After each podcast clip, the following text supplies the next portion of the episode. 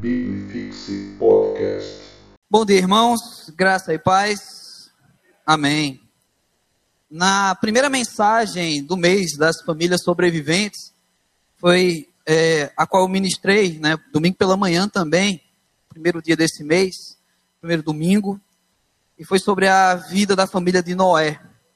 Né? E aí nós estamos hoje no último dia e mais uma vez, agora pela manhã, vamos compartilhar o encerramento agora do mês Famílias Sobreviventes, sobre uma outra família também do Antigo Testamento, mas também muito marcante a sua história, a começar do, do chefe da família aqui, que é Moisés.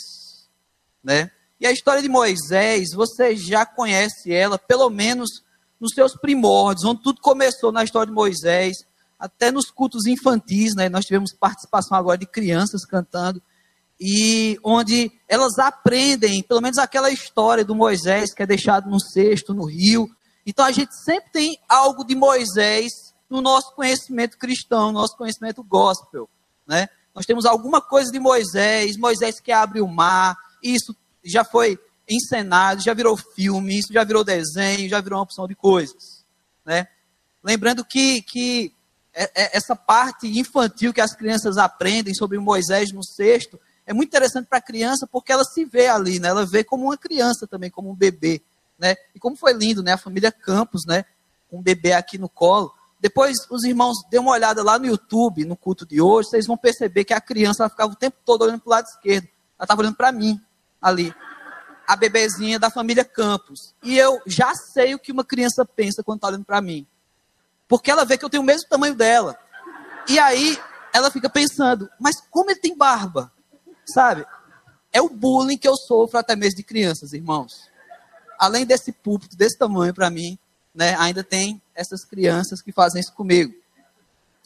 E aí nós vamos começar assim, a história de Moisés a partir do tempo dele bebê, do tempo dele criança e tirar lições desde então a nós que somos sim famílias sobreviventes em meio ao mundo que é um caos.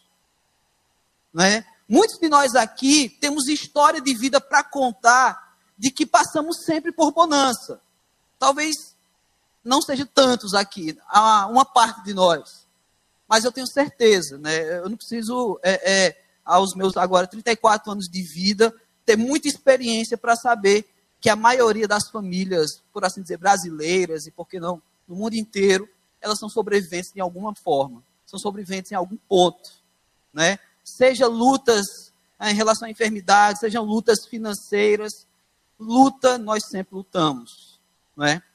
E porque não melhor dizer, nós sobrevivemos porque nós temos algo que nos, nos impulsiona a sobreviver com um sentimento ou um sentido maior para toda a vida, que é lutar para ser uma família cristã. E isso não é fácil. Isso já não é tão fácil no Brasil, muito menos no Kirguistão também, eu imagino que também não seja tão fácil ser uma família cristã que sobrevive dentro de padrões tão desumanos, de padrões tão invertidos, de situações tão opostas. E foi num contexto desse, foi num ambiente desse que nasceu Moisés. Então vamos começando a abrir a Bíblia em Êxodo, capítulo 2. Mantenha a sua Bíblia aberta ou acessada nesse, nesse, nesse capítulo, porque nós vamos caminhar aí, Êxodo 2, vamos ler outros versículos do 2, do 3, né? Ah, e vamos tirar algumas lições da família de Moisés aos nossos dias.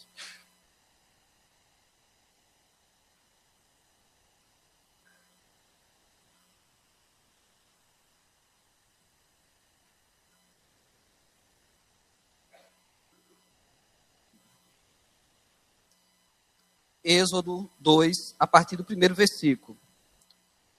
Foi-se um homem da casa de Levi e casou com uma descendente de Levi. E a mulher concebeu e deu à luz a um filho. E vendo que era formoso, escondeu-o por três meses.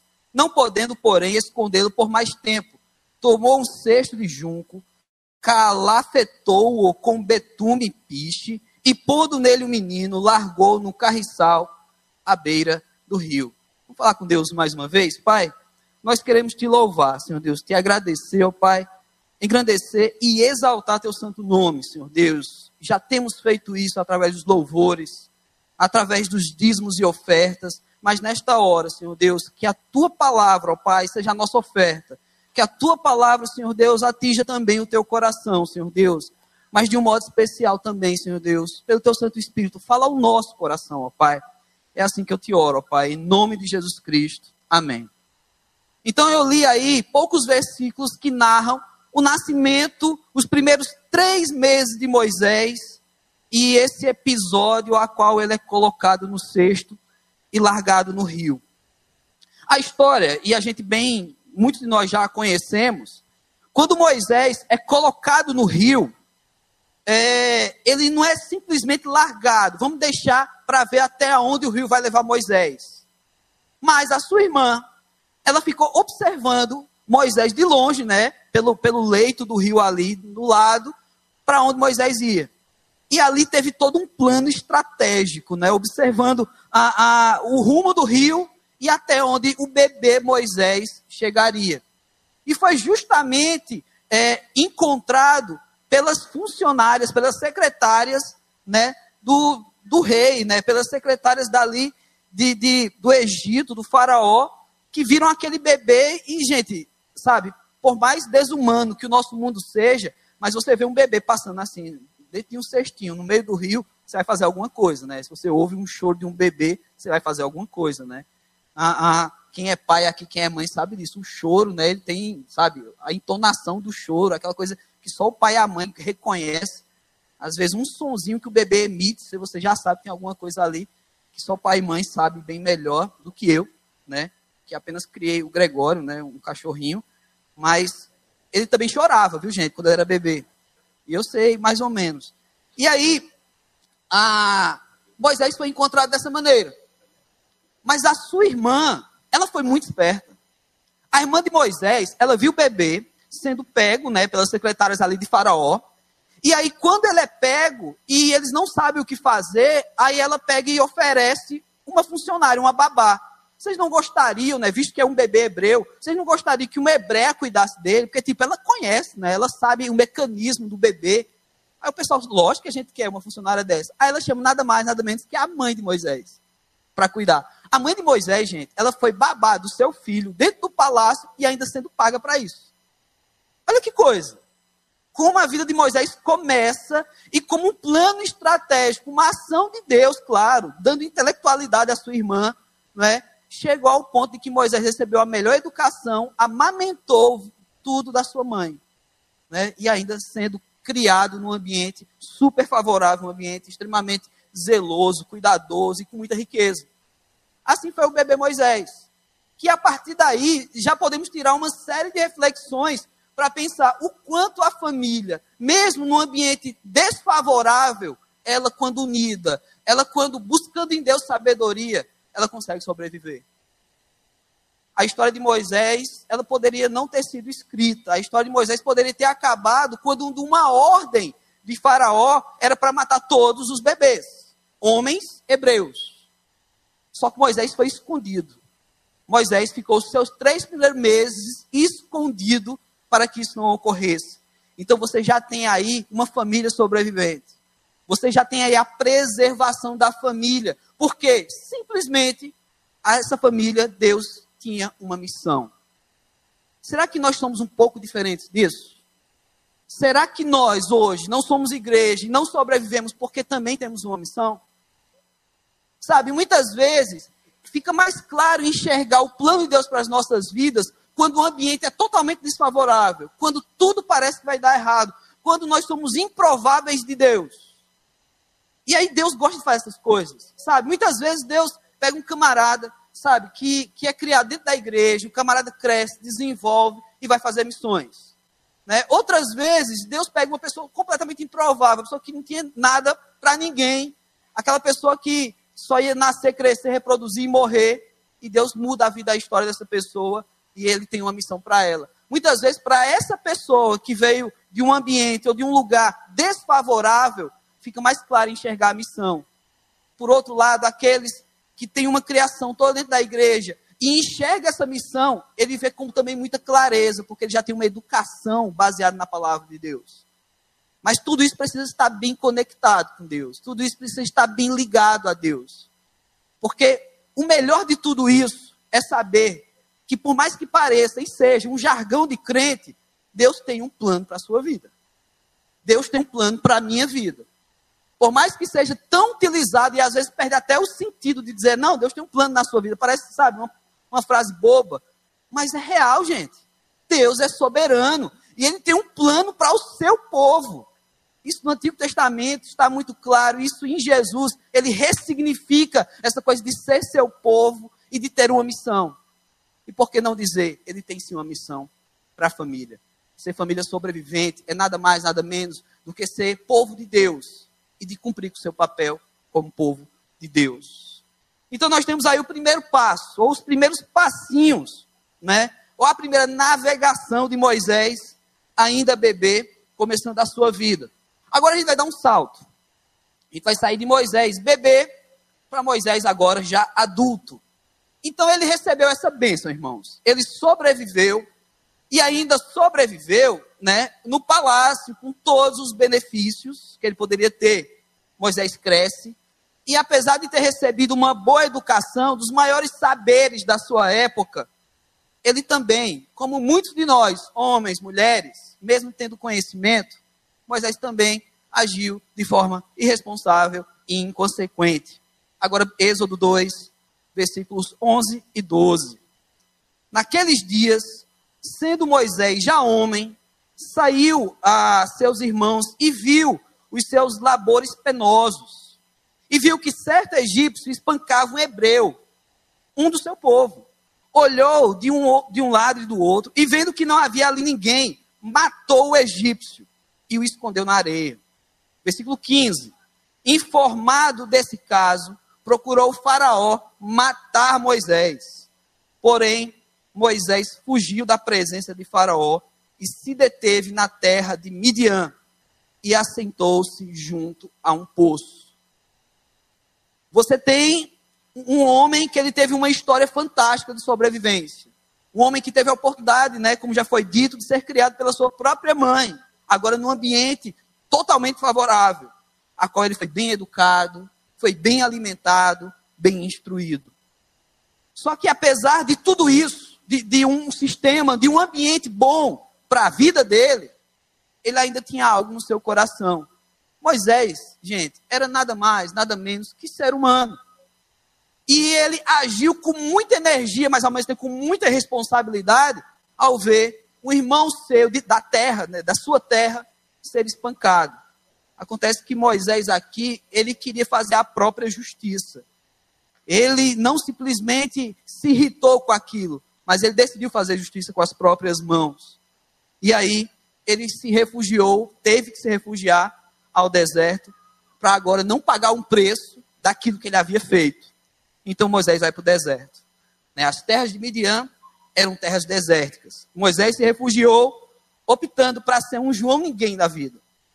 É? E, e os planos de Deus, mal sabia ele, estavam apenas em desenvolvimento na sua vida. E assim, mesmo como um fugitivo, um camarada que fez algo ruim, um camarada que tirou a vida de outra pessoa, foi lá nesse deserto, que Deus deu de presente para Moisés, sabe o quê? Uma família. Êxodo agora 2, 21 e 22. Moisés consentiu em morar com aquele homem, e ele lhe deu a Moisés sua filha Zípora, a qual deu luz a um filho, a quem chamou Gerson, porque disse: Sou peregrino em terra estranha. Então, esse camarada, que foi um bebê sobrevivente, que cresceu, desenvolveu e fez uma besteira, fugitivo, a história de Deus não parou por aí. E é uma, uma coisa fantástica que eu vejo do agir de Deus. E vários homens, mulheres, na palavra, relatam ou descrevem nas suas próprias vidas esse tipo de postura de Deus.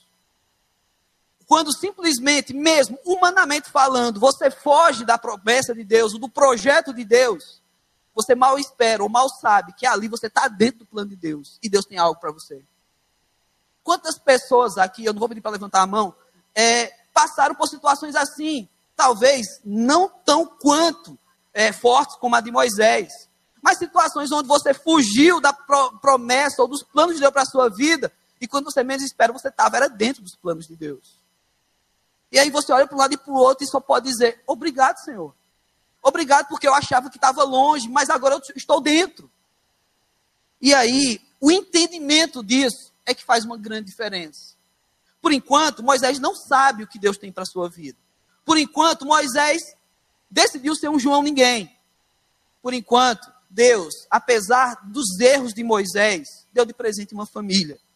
E aí fica a dica, Zípora é um nome para garotas, se você ainda deseja colocar esse nome, né?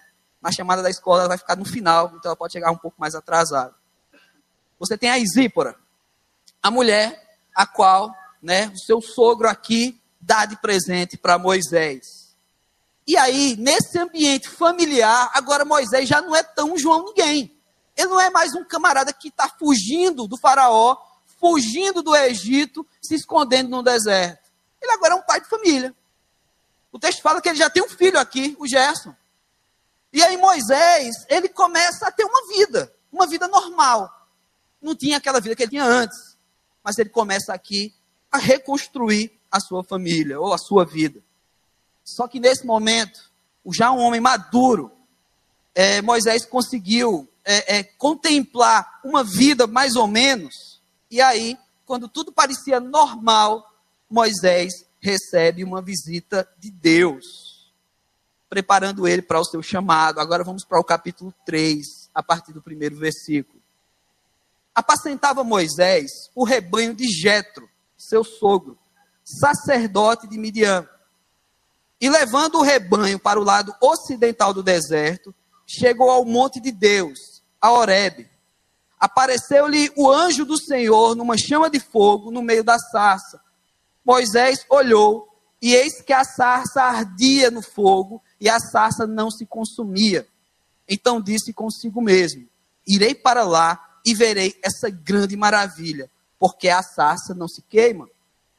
Então, no meio dessa forma espetacular, né, da presença de Deus, do agir de Deus, uma maneira que Deus escolhe para se comunicar com Moisés, é que vem o primeiro desafio de Moisés, agora vindo de Deus, para sair da zona de conforto, para mudar aquilo que ele acabava de construir. É interessante essas coisas de Deus, porque humanamente falando, já não estava bom a vida de Moisés. Ele não já tinha feito uma besteira, ele não tem que pagar um preço por isso, mas ele é beneficiado, ele recebe uma família de presente. E olha, filha de pastor, filha de sacerdote, cadê o Hélio, viu, Hélio? Filha de pastor, recebe de presente uma filha de pastor para casar com ela. E aí o filho de vocês vai ser Gerson, né? O nome dele. E aí, quando Moisés está tudo bem, está tudo tranquilo, e não vou dizer outra palavra, agora acontece com ele um desafio de Deus, sair da zona de conforto. Claro, irmãos, essa cena, essa coisa da sarça que arde, que queima, mas não pega fogo, é fantástico, sabe? É a maneira que Deus escolheu de falar com Moisés. E Deus tem essas coisas fantásticas. Mais fantástico ainda era o projeto de Deus daqui para frente da vida de Moisés. Só que você acha que é fácil a gente aceitar? Isso acontece conosco. Muitas vezes Deus se revela a nós de maneiras espetaculares. Mas a revelação ela é linda. Mas o que Deus tem para falar na revelação, o que Deus tem para dizer, ou seja, o que Deus quer que nós façamos a partir dali, é que não é tão fácil de engolir. Muitas vezes a gente só quer ficar na beleza da situação, né? E Moisés tem esse encontro com a presença de Deus. E aí, em Êxodo, agora 3, no, cap... no versículo 10, diz: Vem agora, e eu te enviarei a Faraó, para que tires o meu povo, os filhos de Israel, do Egito. Então Moisés disse a Deus: Quem sou eu para ir a Faraó e tirar do Egito os filhos de Israel? Deus lhe respondeu: Eu serei contigo e este será o sinal que eu te enviei, depois de haveres tirado o povo do Egito e servidos a Deus nesse monte. Então, após receber a missão de Deus, Moisés insistentemente diz que não é a pessoa certa para esse trabalho. Mas ele era a pessoa certa para observar a sarça ardendo. Né? Ele era a pessoa certa para ver a manifestação de Deus. Mas para o que Deus mandou ele fazer, aí ele já não é a pessoa certa. Sabe? Se nós fôssemos trazer isso para um ambiente batista, Moisés ia dizer assim, numa reunião de, de, de líderes na igreja: Eu indico fulano de tal para fazer tal trabalho na igreja. Aí o irmão se levanta e diz: Eu aceito, eu, eu respeito a sua opinião, mas eu declino da minha posição. Sabe? Isso é, isso é uma linguagem gospel batista, né? Quando a gente quer dizer não para alguém, né? Você declina. Claro que cada um tem o seu jeito de dizer não. Pastor Vitor é pastor dos adolescentes. Quando um garoto ele começa a, a paquerar com a menina na adolescência, ele diz: Olha, vou, vamos orar para a gente namorar? Ele diz: Não, primeiro eu preciso orar para perguntar a Deus. Isso é um não. Sabe? Mas é o jeito dela dizer não. É o jeito da garota dizer não. Né? Nós, quando crescemos mais um pouco, a gente fica mais diplomático. Né? Eu declino. Né? E aí foi o que Moisés fez aqui. E ele foi fazendo. Moisés não apenas uma vez negou a vocação chamada Deus para a sua vida. Né? Em Êxodo 4,10, então disse Moisés ao Senhor. Okay, Deus fala com Moisés, mas Moisés também fala com Deus. Aqui a gente tem um diálogo, uma oração. Ah, Senhor, eu nunca fui eloquente, nem outrora, nem depois que falasse ao teu servo, pois sou pesado de boca e pesado de língua. Moisés tem uma desculpa aqui. Moisés tem algo para dizer para Deus: Deus, eu não posso cumprir com o teu projeto para a minha vida, porque eu sou limitado. Eu não consigo é, contemplar, alcançar o teu projeto, porque eu tenho dificuldade de falar. E a missão de Deus para Moisés incluía muito falar, incluía muito oratório, incluía muito é, é, o poder que ele tinha de, de, de falar com a voz e alcançar as pessoas. E aí Moisés pega exatamente isso e diz que não é aquilo que ele está pronto a fazer. Irmãos, quantas vezes nós nos comportamos assim? Nós recebemos a revelação de Deus, o Deus se manifestando purinho para nós. A gente acha isso maravilhoso, lindo, e aí Deus diz: não, agora você vai ter que cumprir uma missão, agora você vai ter que sobreviver nesse mundo pecaminoso.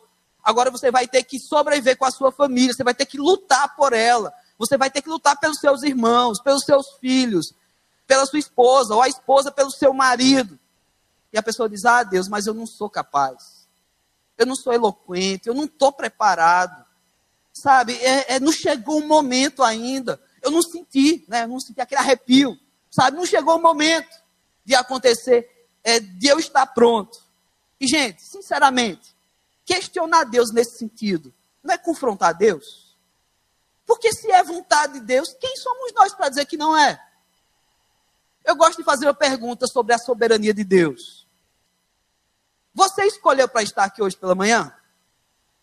Você decidiu vir para o culto hoje? Foi você que escolheu? Você que escolheu sua roupa? Você que escolheu é, é, esse penteado, que eu já não tenho mais escolha? É, você que decidiu vir para a igreja hoje? A gente pode ficar meio balançado, né? Eita, o pastor está perguntando, é melhor dizer o que para ele? Sabe? Foi Deus, fui eu. De repente, a resposta mais presente no nosso coração, inclusive no meu, é que tipo, eu decidi. Eu coloquei o despertador do celular, acordei, sabe? A gente tomou café e a gente veio para a igreja, a gente decidiu vir. Agora uma segunda pergunta, e essa é só para pensar, não precisa responder. E aí, se Deus não quisesse que nós viéssemos para a igreja hoje, se Ele não quisesse, você estaria aqui hoje? Então, por que a proposta positiva a gente pensa que tem domínio, mas a proposta negativa a gente sabe que não ia dar certo? Deus é soberano em todas as circunstâncias. Se você está aqui hoje foi porque Deus quis. Isso a gente chama de vontade permissiva de Deus. Né? É, se agradou Deus de nos ver cultuar aqui hoje. E que bom por isso. Que bom. E aí, Deus é soberano. E quando a pessoa diz, não, Deus, eu não vou fazer o que tu está dizendo, porque eu não sou capaz. Ao mesmo tempo, você está dizendo nas entrelinhas, Deus, eu acho que tu não vai ser capaz de me usar. Isso é pesado, gente. Mas quantas vezes a gente nega Deus dessa maneira? Quantas vezes a gente fica procrastinando aquilo que é projeto de Deus? A gente sabe que é de Deus, ou seja, se é de Deus, vai dar certo. Mas a gente tem essas desculpas. Ah, Senhor, eu sou pesado de boca, pesado de língua. Ah, Senhor, eu não sou homem para isso, para falar, para ter essa voz. Ah, Senhor, eu sou tímido. Ah, Senhor, é, é, a minha vida sempre deu errado, ah, Senhor, eu nasci para sofrer. Você tem uma porção de desculpas gospels na palavra de Deus. Você pode até procurá-las. Tem mais de 50 pessoas que tiveram alguma desculpa para Deus. Desculpas. E simplesmente quando disseram sim, foram sim usados por Deus. Então Moisés tem essa missão. E é nessa hora que, Mo que Deus faz Moisés perceber um detalhe importante para ser uma família sobrevivente. Moisés nunca esteve sozinho. Em Êxodo 4, agora, a partir do capítulo 14, diz a palavra: Então se acendeu a ira do Senhor, após Moisés questioná-lo, né? A ira do Senhor contra Moisés e disse: Não é Arão, o levita, teu irmão? Eu sei que ele fala fluentemente, e eis que ele sai ao teu encontro, e vendo-te se alegrará em seu coração.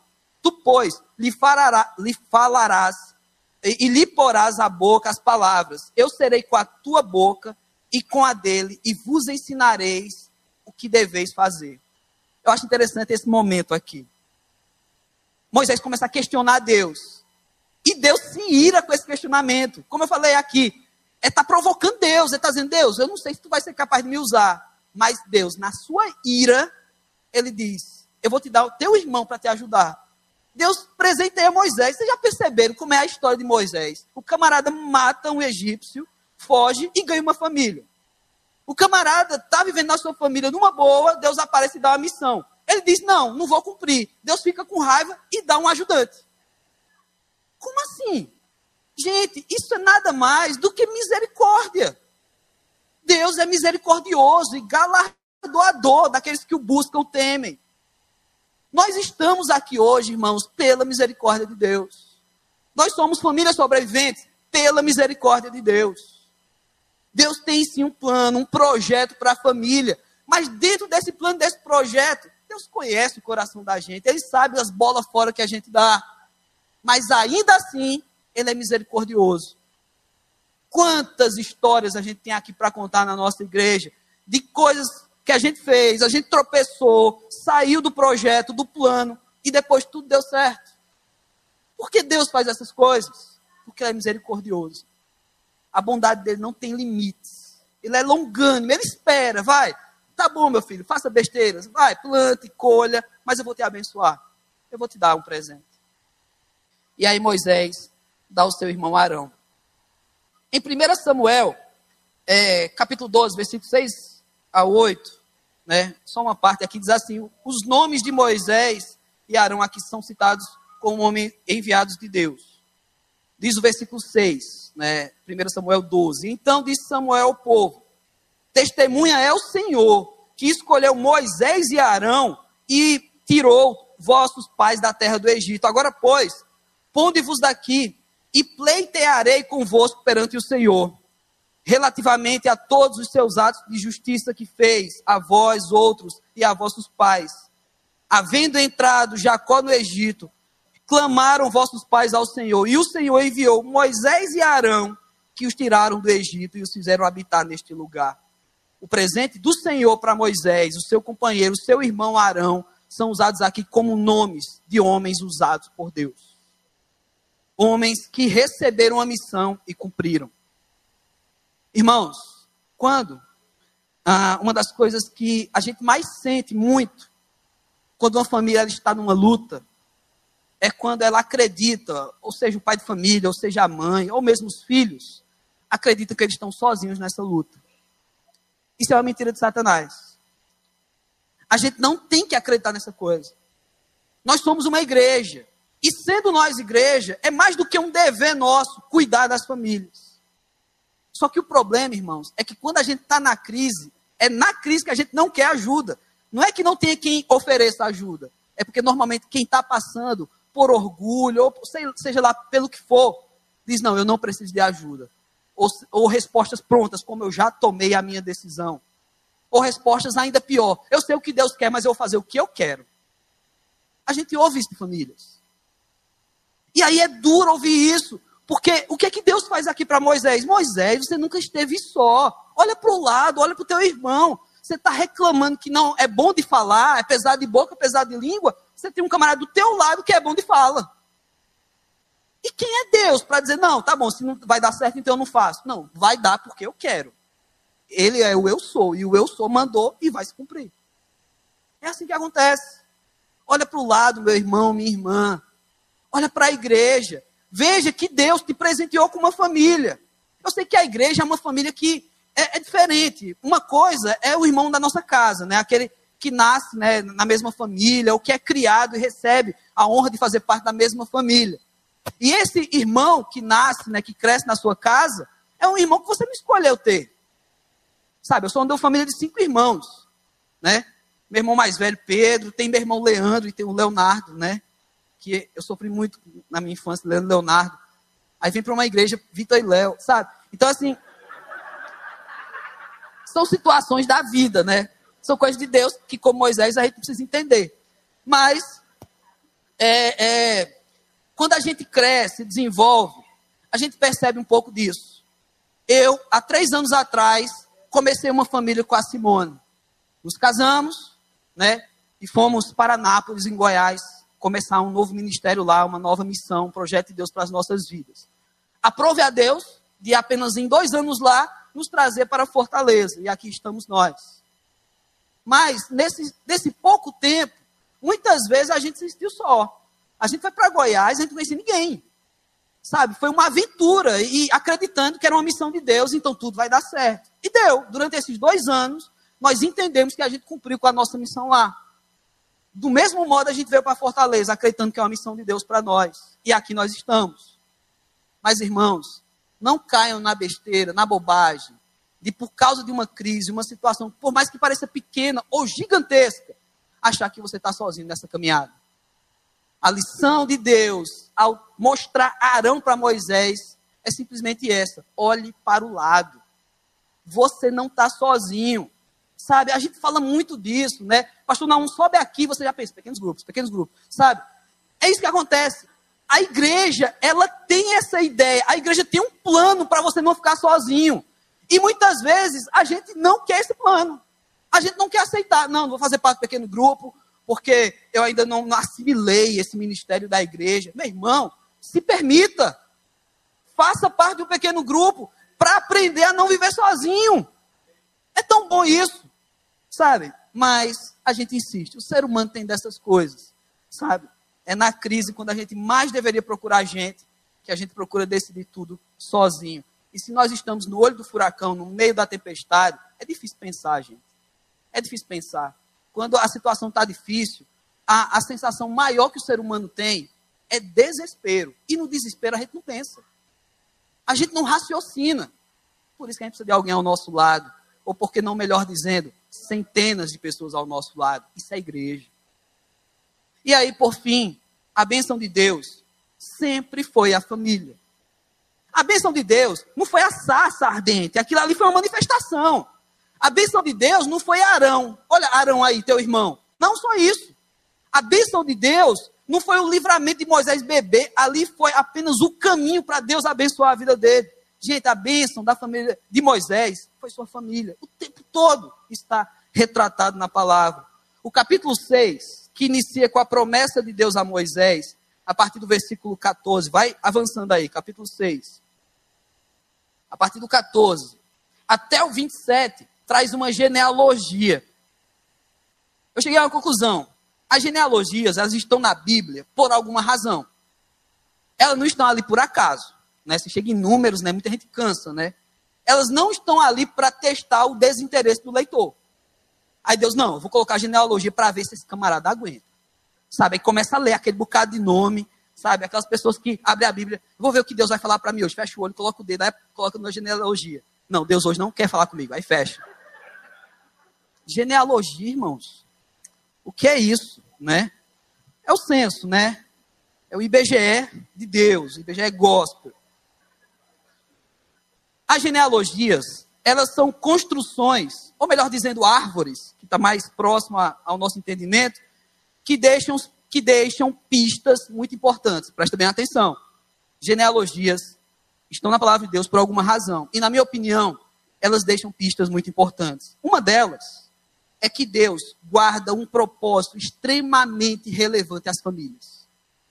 Colocar nome de chefe de família ali na palavra e dizer a sequência do desenvolvimento da sua família é simplesmente Deus dizendo: está vendo aí que eu me importo com as famílias? Está vendo aí que eu preservo essa raça? Está vendo aí que eu quero levar meu nome a, esse povo e quero que esse povo seja bênção? Genealogia não está por acaso na Bíblia. E se cumpre, irmãos. E se cumpre. é, é, é desse povo, é de Abraão, é da raiz dessa família que nós somos também povo. Nós hoje somos também família de Abraão, nós fazemos parte de uma genealogia. Claro, nós hoje somos filhos por adoção. Nós hoje somos resgatados em Cristo Jesus, a qual Paulo fala muito bem isso, que Deus nos faz filhos. Ele se torna nosso pai. Somos parte também de uma genealogia bíblica. E por assim dizer, os irmãos, as famílias, na primeira igreja batista de Fortaleza, é uma gigantesca genealogia de Deus. E aí nós recebemos essa bênção. E a vida de Moisés, até então, podemos perceber, ela não foi preservada desde o seu nascimento por acaso. Mesmo pela motivação errada, ele foi para o deserto. Certo para construir uma família, lugar certinho. E foi lá que ele recebeu uma das mais difíceis missões registradas na Sagrada Escritura. Levando em consideração que a missão de Jesus foi a mais difícil de todas. Mas após Jesus, a missão de Moisés, na minha opinião, é uma das mais difíceis. Das mais difíceis na palavra de Deus. Irmãos, eu sei que parece clichê dizer que Deus tem um propósito na nossa vida. Sabe, é, todo mundo diz isso. Sabe, você nem precisa fazer curso de profecia. Eu, eu declaro, sabe? Dizer que Deus tem um propósito, é certo isso. Não tem como errar isso. Assim como dizer que um dia a gente vai morrer, é certeza. Mas ver esse propósito de Deus se cumprir depende muito de fé. Depende muito da certeza de que realmente aquele propósito é de Deus. E que Ele é soberano. Não é porque eu caminhei errado que as coisas vão dar errado. Porque Ele quer o certo para mim. E se eu voltar ao caminho, as coisas vão dar certo. Sabe? Tem uma história minha que eu, tenho, é, eu guardo muito ela para não contar demais. Na verdade, é, eu já fui, é, já, já brigaram comigo na igreja porque eu contei essa história uma vez. Talvez eu seja alguém brigue comigo de novo. Mas eu vou explicar a razão até porque brigaram comigo. Quando fez um ano da minha conversão, ah, chegou o dia do meu batismo. Eu demorei muito para passar pelo batismo na igreja, porque eu era muito turrão, sabe? Eu era muito chato. E aí chegou, depois de um ano da minha conversão, o dia do batismo. Ah, eu não sabia como dizer isso para minha mãe, porque a minha conversão foi uma situação terrível para minha mãe católica. Um filho que ia ser padre, que foi para as drogas, agora se converte e vai ser batizado na igreja evangélica. A cabeça da minha mãe estava confusa. Mas a pior coisa para minha mãe é porque eu estava saindo da fé dela. E eu sabia, uma coisa no meu coração falava, que o dia do batismo ia ser muito chocante para minha mãe. Me ver saindo de casa com a Bíblia na mão, indo para o culto, minha mãe começou a entender depois de um ano. Mas saber que eu, o filho dela, ia passar novamente né, na cabeça dela pelo batismo, não fazia sentido. E aí eu fiz algumas provas com Deus. Deus, na semana anterior ao batismo, eu fiz uma prova com Deus. Deus, me dá uma oportunidade de falar com minha mãe. Sabe, uma oportunidade que só esteja eu e ela e dê tudo certo. Aí eu orei, uma semana antes, e passei a semana inteira fugindo da minha mãe. Eu não parava em casa, não conseguia. Chegou no sábado, eu fiquei desesperado. Batismo era no domingo. Deus, me ajuda, tem que ser hoje. Eu não fiquei em casa no sábado. Eu pedi ajuda, mas não aceitava a ajuda de Deus. Eu, mais ou menos como Moisés, Senhor, eu não tenho palavras, eu não eu, eu não tenho boca para dizer isso para minha mãe, eu não sei.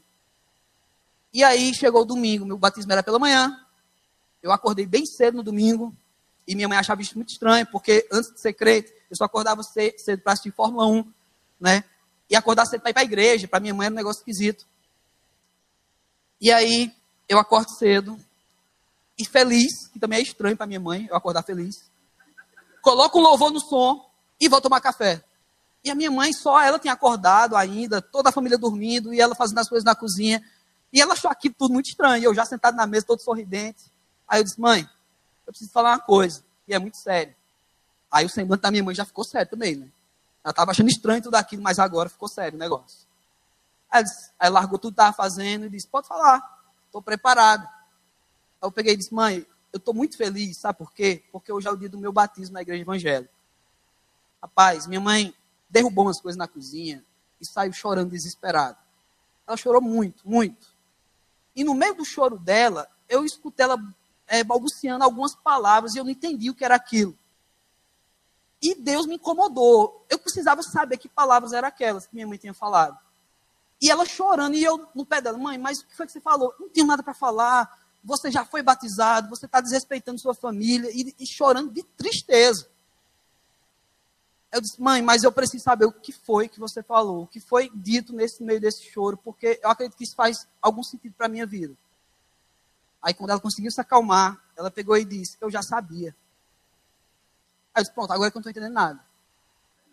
Como eu já sabia? Ela pegou e explicou.